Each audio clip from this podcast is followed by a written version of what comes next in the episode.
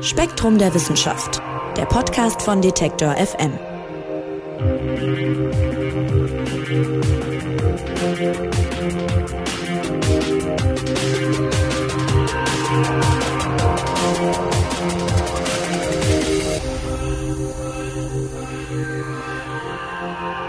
Heute geht's bei uns tief in die Weiten des Universums, irgendwo zwischen Mars und Jupiter, nämlich weit weg von der Sonne. Da liegt ein Himmelskörper, den wir uns genauer anschauen wollen. Und damit erstmal Hallo und herzlich willkommen zu einer neuen Ausgabe des Spektrum Podcasts. Mein Name ist Marc Zimmer und ich freue mich, dass ihr dabei seid. Gehen wir erstmal zurück ins Jahr 1801 und ins italienische Palermo. Da entdeckte der katholische Priester und Astronom Giuseppe Piazzi beim Blick in den Sternenhimmel etwas Besonderes. Da war ein nur ganz schwach leuchtendes Objekt und das schien auch noch von Nacht zu Nacht ein Stück sich zu bewegen.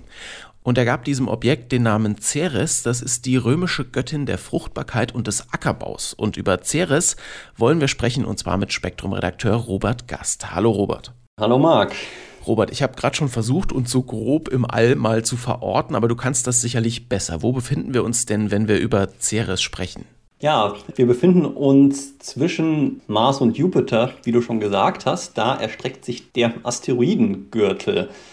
Äh, der Name, weiß nicht, ob der bei dir Assoziationen weckt. Bei mir, ich bin da sofort bei Star Wars, weil es da ja, ich glaube, im zweiten Film diese schöne Szene gibt, äh, wo der Millennium Falke durch so ein Asteroidenfeld fliegt, mhm. wo da sehr viele Asteroiden äh, durcheinander driften und das ist ganz aufregend, äh, weil man da kaum durch findet. Aber im Sonnensystem ist der Asteroidengürtel, äh, der sieht ein bisschen anders aus.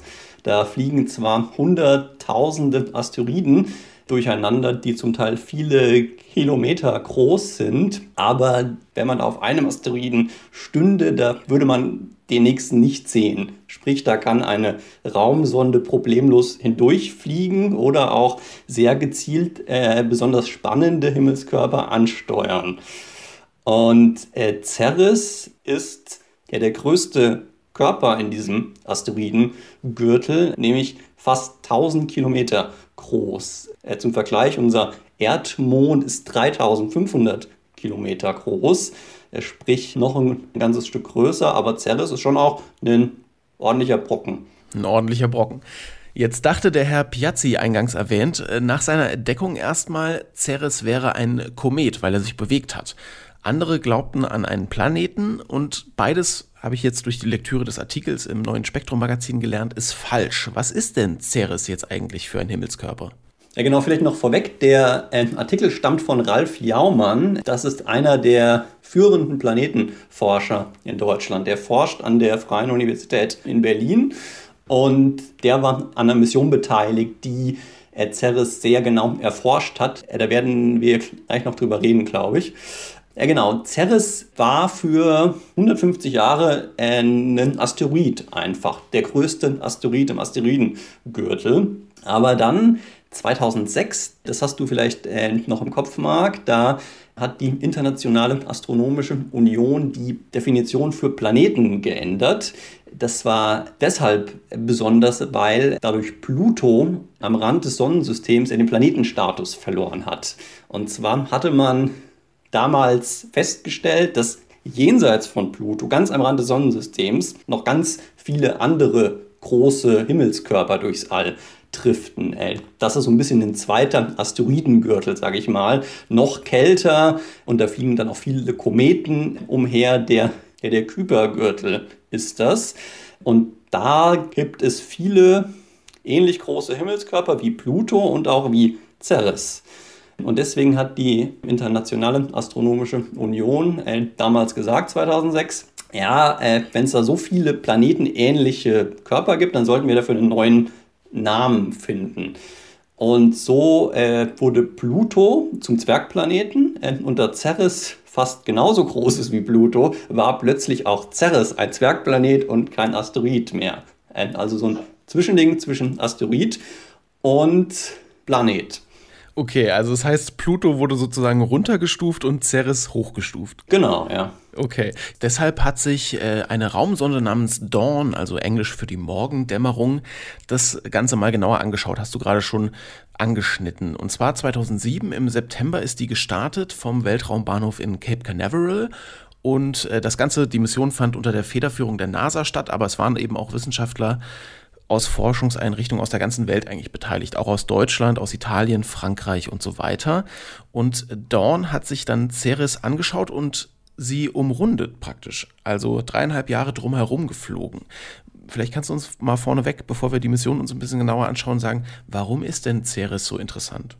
Ja, ist es halt im Asteroidengürtel der größte Himmelskörper, wie gesagt. Ja, das macht sie, also Ceres ist weiblich, macht sie zu etwas Besonderem schon mal.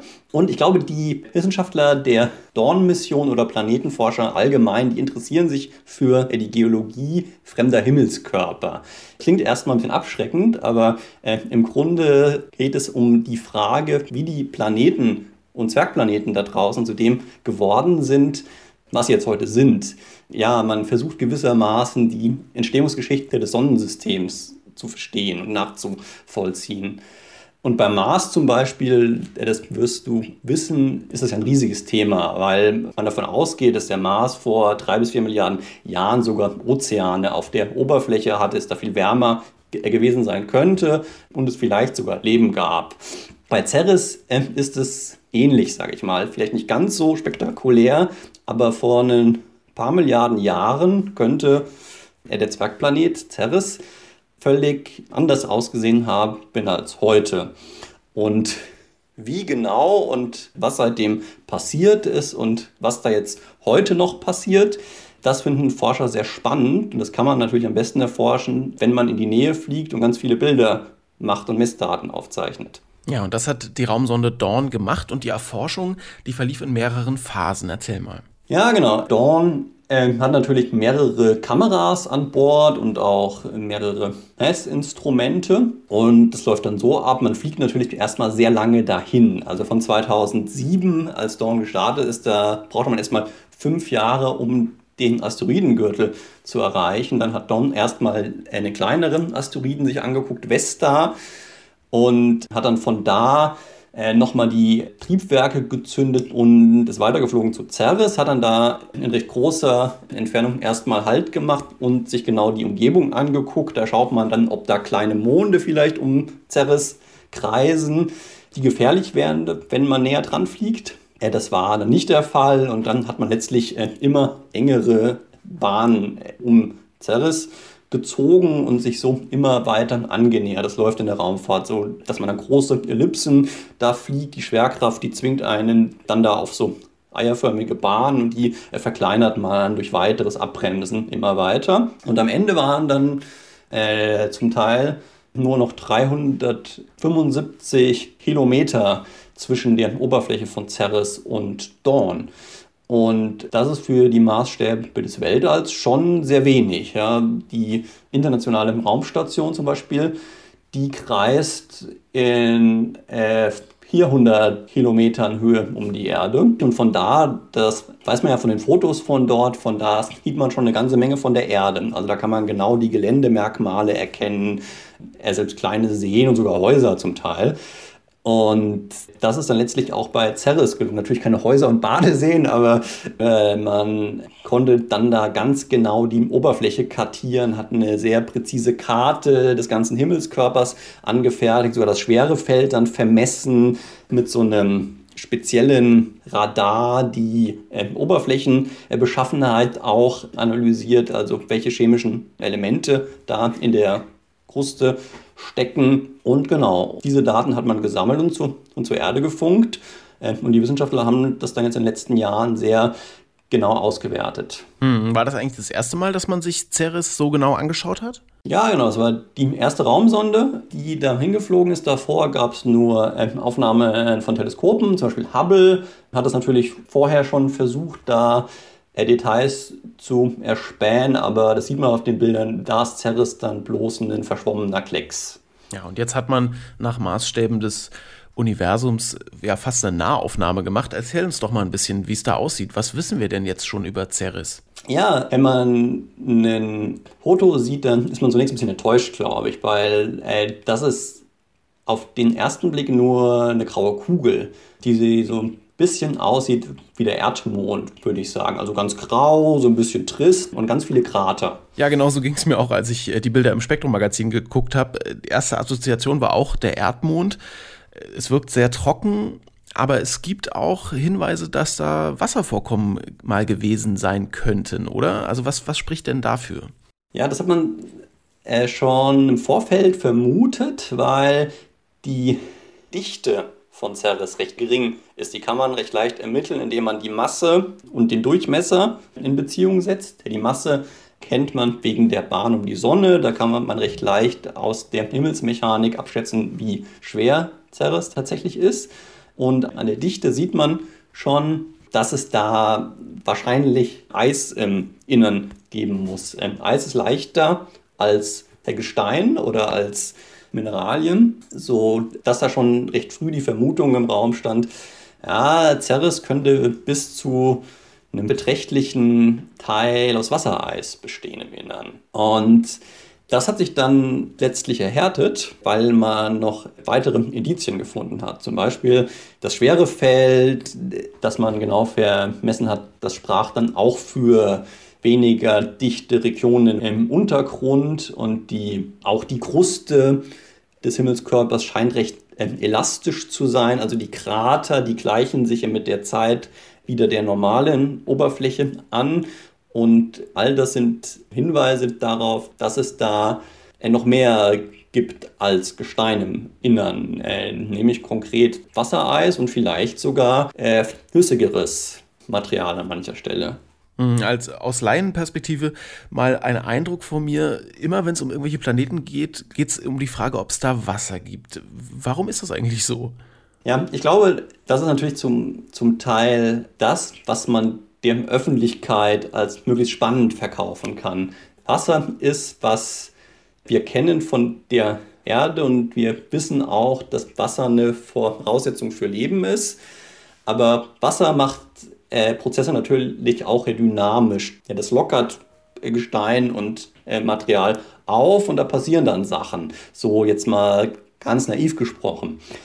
Und diese Frage mit äh, dem Leben äh, interessiert die Forscher schon auch, glaube ich. Also äh, das ist schon auch die große Hoffnung, so äh, Mikroben irgendwo da draußen zu finden, auf dem Mars oder vielleicht auch auf Himmelskörpern wie Ceres, aber ich glaube, im Vordergrund steht schon ähm, eher, was ich vorher gesagt habe, zu verstehen, wie die Körper zu dem geworden sind, was sie sind und welche geophysikalischen Prozesse dann heute noch äh, sich abspielen. Mm, und in dieser Hinsicht hat äh, Dawn auch was sehr Interessantes entdeckt, eigentlich mit so das Interessanteste für die Forscherinnen und Forscher, nämlich weiße Flecken auf der Oberfläche. Was könnte das denn bedeuten? Ja, genau. Die Bilder, die kamen 2015, wurden die öffentlich und das weiß ich noch recht deutlich. Äh, da war dann große Aufregung auf einmal. Da kamen diese Bilder von Ceres und äh, die waren dann noch so ein bisschen bearbeitet und dann funkelten da Flecken in so einem Krater, in so einem großen. Und da war dann das Internet oder manche Teile davon ist ein bisschen durchgedreht und dachte, oh, außerirdische Städte. Ja, das war es dann natürlich nicht, sondern das sind Salzablagerungen, die da in diesem Krater Okator bis Hon das äh, deutlich hervortreten. Die bedecken da einen Teil des Kraterbodens so stark, dass man die hellen Flecken aus dem Weltall ganz klar sieht. Tatsächlich finden sich solche hellen Salzablagerungen an, äh, ich glaube, 240 Stellen auf Ceres. Und da war dann natürlich schnell die Frage, wo kommen die her? Und mittlerweile gehen die Forscher davon aus, dass das die Relikte von salzhaltiger Brühe sind, so von salzhaltiger, zähflüssiger Lauge, die irgendwo aus dem Untergrund hochgestiegen ist und dann da äh, verdampft ist oder das Wasser daraus, äh, das verdampft dann, wenn, wenn es an die Oberfläche kommt. Und zurück bleiben diese äh, Salzablagerungen. Und das ist wahrscheinlich der stärkste Beleg äh, dafür, dass es heute noch im Untergrund äh, flüssige äh, Hasse geben kann. Die Forscher reden von wasserhaltiger Kryomagma, äh, also so ein Gemisch aus Schlamm und Mineralien und äh, Gestein letztlich, was dann da wahrscheinlich nach Einschlägen von Himmelskörpern auf deren Oberfläche, die alle paar Millionen Jahre mal stattfinden, dann da schmelzen kann, hochsteigt äh, und dann da verdampft. Ähm, ich muss dazu sagen, ich bin selbst kein Geologe, also diese ganzen Begrifflichkeiten, da ja, die stehen im Artikel etwas präziser. Ja, sei dir verziehen, dass du kein Geologe bist.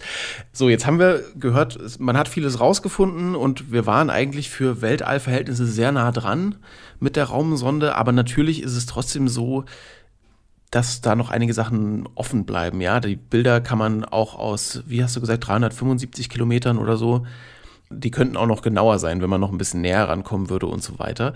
Also es ist auch noch vieles unklar über Ceres. Aber die Erkenntnisse werden heute auch schon genutzt von Forscherinnen und Forschern und haben ihnen schon vieles verraten. Inwiefern helfen die denn schon heute? Ja, natürlich weiß man jetzt sehr viel genauer, was auf Ceres selbst vor sich geht. Aber äh, ich glaube, für die Wissenschaftler, und das steht auch recht deutlich im Artikel, ist das ein weiteres Puzzlestück beim Verständnis des Sonnensystems. Also es scheint ja, Ceres scheint sich recht eigen entwickelt zu haben. Man glaubt zum Beispiel, dass sie vielleicht weiter draußen mal geboren wurde sozusagen. Also dass der Himmelskörper früher vielleicht sogar jenseits des Jupiters gekreist ist um die Sonne, wo es noch kälter war. Und vielleicht sah Ceres früher mal aus wie ein Eismond eher. Ja, das glauben zumindest manche Wissenschaftler, dass die Oberfläche früher mal bedeckt war von einem regelrechten Eispanzer, so wie man es zum Beispiel bei den Monden von Jupiter oder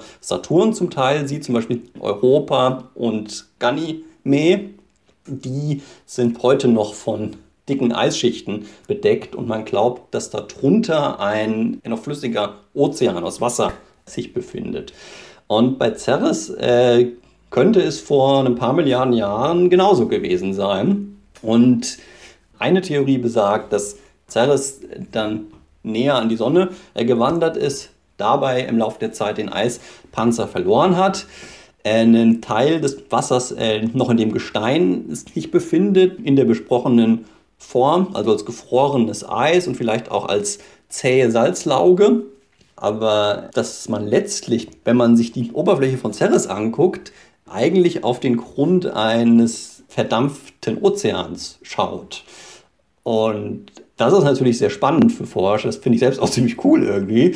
Äh, und da hofft man dann natürlich, dass man daraus vielleicht was lernt, wie der Grund von jetzt den besagten Eismonden bei Jupiter aussieht zum Beispiel. Ja, das ist spekulativ, aber so Querverbindungen kann man dann vielleicht irgendwann ziehen. Ja, also wäre wieder ein weiteres Puzzleteil in dem riesigen Puzzle-Universum sozusagen. Ja, genau. Interessant fand ich auch das Ende der Mission. Äh, zum Schluss, lass uns da mal noch kurz drauf kommen. Also wir haben ja gehört, dass es 2007 ist äh, Dawn gestartet und dann im Oktober 2018 war der Treibstoff dann aufgebraucht und die NASA hat dann die ab dem Zeitpunkt inaktive Sonde in einer stabilen Umlaufbahn um Ceres geparkt und sie nicht da abstürzen lassen, wie man das früher schon manchmal gemacht hat. Und der Grund, interessanterweise, ist, dass man die Oberfläche nicht verunreinigen wollte. Man wollte also möglicherweise für zukünftige Missionen alles so belassen, wie es da ist. Also um sozusagen weiter Forschung am Originalobjekt äh, zu ermöglichen. Was ist denn da jetzt noch an Forschung geplant? Gibt es weitere Missionen in Planung? Weil, wie du erläutert hast, ist es ja ein sehr interessanter Himmelskörper. Ja, äh, vielleicht noch zu dieser stabilen Umlaufbahn, die man da jetzt gewählt hat. Ja, der Grund dafür ist auch, dass man tatsächlich an jeder irdischen Sonde kleben einige wenige irdische Mikroben, die sogar die Reise durchs Weltall überleben. Ach, krass. Und deswegen hat man da Sorge, äh, dass wenn man die in so einer potenziell lebensfreundlichen Umgebung mit Wasser aussetzt, dass sie sich da vielleicht vermehren. Und dann, wenn man vielleicht in ein paar Jahrzehnten nach Leben auf Ceres sucht, mhm. dann da das Leben von der Erde findet. Das ist schon noch eine Sorge bei Mars-Rovern zum Beispiel. Also die werden mit großem Aufwand dann auch sterilisiert, aber so ganz verhindern lässt sich das nicht. Äh, genau, so viel dazu.